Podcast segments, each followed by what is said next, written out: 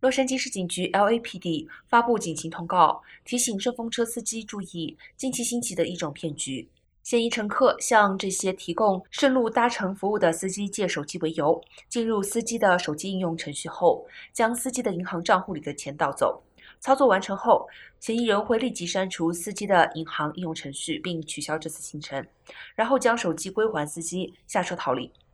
近期，洛杉矶市警局接到了两起报案，分别位于 El Monte 市和好莱坞地区，受害者均为接受顺风拼车请求的司机，嫌疑人的作案手段相似。洛杉矶警局表示，案件目前还在调查中。